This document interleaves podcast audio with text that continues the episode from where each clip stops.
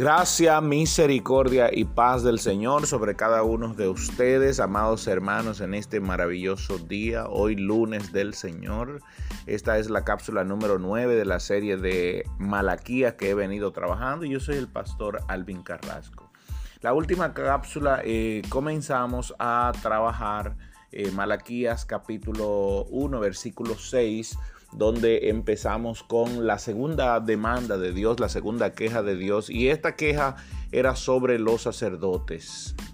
Eh, expresándole a los sacerdotes su falta de respeto, su irresponsabilidad hacia la mesa de Dios, hacia el altar de Dios, hacia las cosas de Dios, hacia las cosas que ellos debían hacer como sacerdote.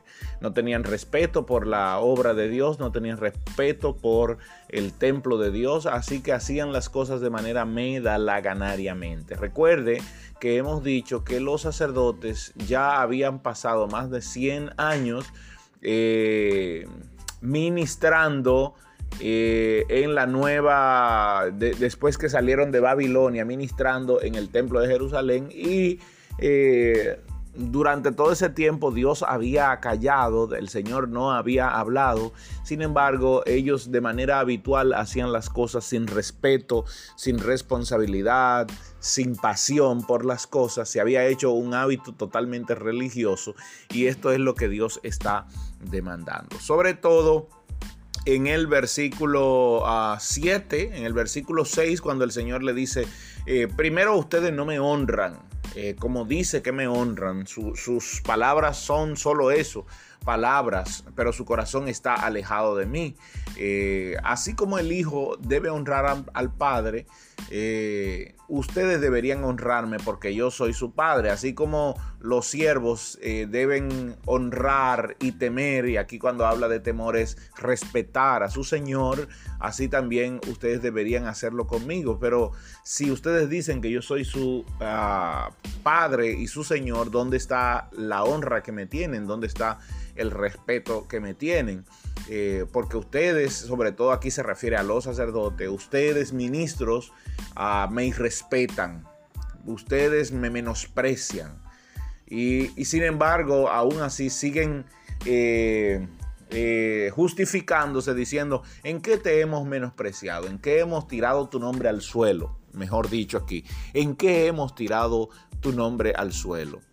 Y el Señor le contesta, versículo 7, en que ofrecen en mi altar pan inmundo. Mire, déjenme detenerme aquí, porque esto tiene que hablarnos muy claro al día de hoy a los ministros del Señor que desobedecemos, que tenemos el altar de Dios como algo inmundo, que tenemos el altar de Dios como un plagio, y esto me duele decirlo, pero a veces tenemos el altar de Dios y lo que hacemos es plagio en el altar de Dios. Y aquí usted podrá, probablemente hará una pregunta, pastor, ¿a qué usted se refiere con hacer plagio en el altar de Dios? Sí, no tenemos la responsabilidad de nosotros estudiar las escrituras, de estudiar la palabra de Dios, de ir a la escritura constantemente, a nutrirnos de ella, alimentarnos de ella para que como ministros, como pastores, como líderes podamos llevarle esto al pueblo.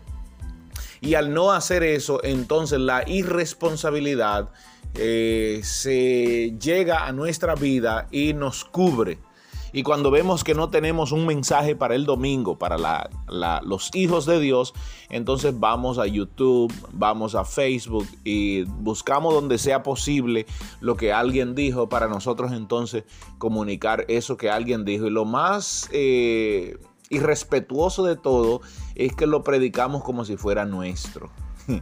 Esto sí es lo más irrespetuoso de todo cuánta gente hay que no estudia correctamente la palabra de Dios, no estudia los principios de Dios, solamente está pensando en lo que alguien dijo, en lo que alguien hizo y ni siquiera toma el altar para darle eh, el crédito a ese alguien que lo dijo. Cuánta pena causa esto, hermano. Cantidad de pastores que no tienen, llega el sábado, llega el domingo y no tienen un mensaje para darle al pueblo de Dios. Así que lo más próximo que hacen es ir a YouTube, copiar un mensaje de YouTube o de Facebook y luego llevarlo a la gente. Eso se llama plagio, eso se llama pecado. ¿Por qué? Porque tú sabes que en la palabra de Dios se encuentra lo bueno, pero estás usando las palabras que otros están diciendo para tú comunicarla. No estás comunicando realmente la palabra de Dios a la gente. La pregunta es, ¿crees que hará transformación? ¿Crees que habrá transformación? Porque probablemente ese alguien que predicó la primera vez, el dueño del mensaje, buscaba algo al comunicar ese mensaje a su iglesia. Sin embargo, tú estás tomando algo que no era para tu iglesia, que no era para ti, y lo estás llevando a tu iglesia. La pregunta es, ¿crecerá esa iglesia de manera saludable? ¿Crecerá esa iglesia capaz de entender los misterios de Dios? ¿Crecerá esa iglesia ah, fuerte, saludable, eh, hermosa como debe crecer?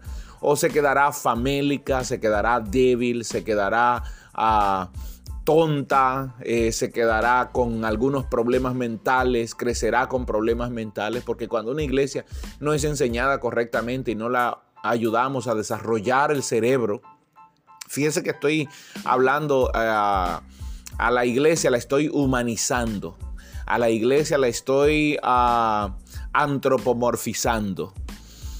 Si nosotros no le enseñamos a la iglesia lo que debemos enseñarle, la iglesia crecerá famélica, crecerá débil, crecerá con algunos problemas de cerebro, de pensamiento. Y al crecer con estos problemas de pensamiento, no nos damos cuenta que estos problemas seguirán siempre a la iglesia, porque no les enseñamos el arte de desarrollar su cerebro, el arte de pensar en Dios, el arte de caminar con Dios, no el arte de perseguir a los hermanos porque están haciendo o no están haciendo. Eso, hace, eso lo hace aquel que no ha enseñado correctamente a la iglesia. Pero el que ha enseñado correctamente a los hermanos, de acuerdo a la palabra de Dios, él está seguro de que lo, lo que enseñó es correcto y que tarde o temprano el Espíritu Santo le recordará a esa gente a quien sirven.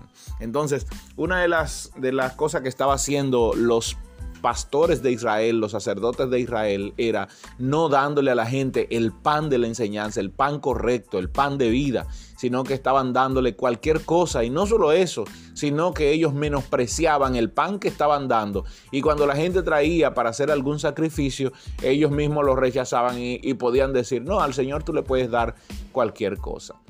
Permítame cerrar aquí y mañana yo voy a seguir en este mismo punto. La gracia del Señor sobre ustedes.